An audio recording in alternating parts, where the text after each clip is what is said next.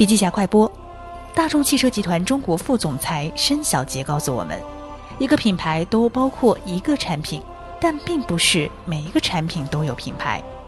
品牌可能是一种感受，但产品是事实。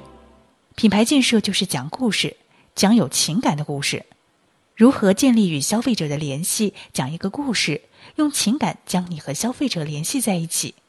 树立品牌形象，就是要将消费者的需求信息和产品的利益点结合起来，因为品牌是区别于产品和服务的独一无二、不可磨灭的客户感受。